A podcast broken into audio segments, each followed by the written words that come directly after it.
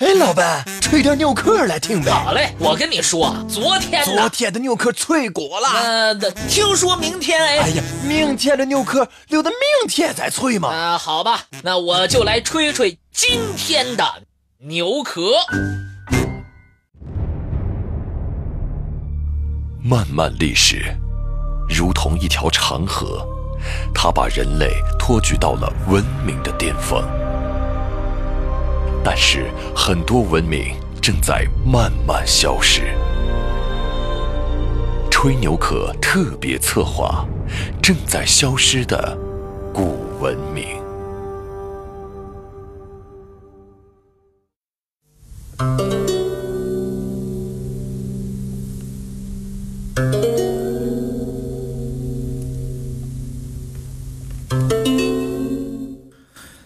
西周的封京和镐京，是西安地区最早出现的都城，距今已有三千多年的历史。周族是兴起于陕西渭水中游以北的一个古老部落。相传，周的始祖名器是一个富有农业生产经验的部落首领。契的母亲姜元，在旷野里践踏了巨人的足迹之后，怀孕生下了他。周族迫于戎狄的惊扰，一直迁徙，在杰出的领袖公主谭父的率领下，南迁到岐山周原定居。文王姬昌是一位出色的领袖。他注重发展生产，任用贤能。有一次，在游猎途中，文王遇到了在渭河边垂钓的姜子牙，发现他颇懂治国方略，于是委以重任。为了向东发展，文王将都城迁到了现在西安市以西的沣河西岸，建立了封京。又转又在风水东岸营建镐京。文王死后，其子武王继承父志，亲自率兵讨伐无道的商纣王。相传，两国曾在牧野展开激战，战争以商朝的灭亡而告终。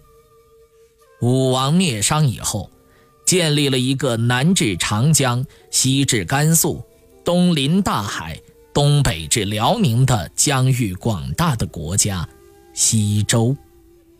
这个国家就以封镐为都城，封京是周族祭祖的地方，镐京则是周王处理政务的所在。这就是被称为宗周的二京。周天子是天下的宗主。诸侯向周天子朝贡玉帛、财货、珍玩和各地的土特产。三百年后，西周的王位传给了周幽王。周幽王是一个不爱江山爱美人的昏君，他宠爱貌美的妃子褒姒，为了立她为后，不惜废掉太子和太子母亲身后。相传。褒姒天生不孝，为了博得美人一笑，周幽王想尽了一切办法。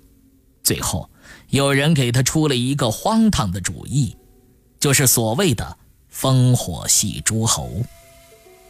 周幽王命人点燃骊山上的烽火台，各地诸侯望见狼烟，以为周幽王有难，纷纷前来救援。结果。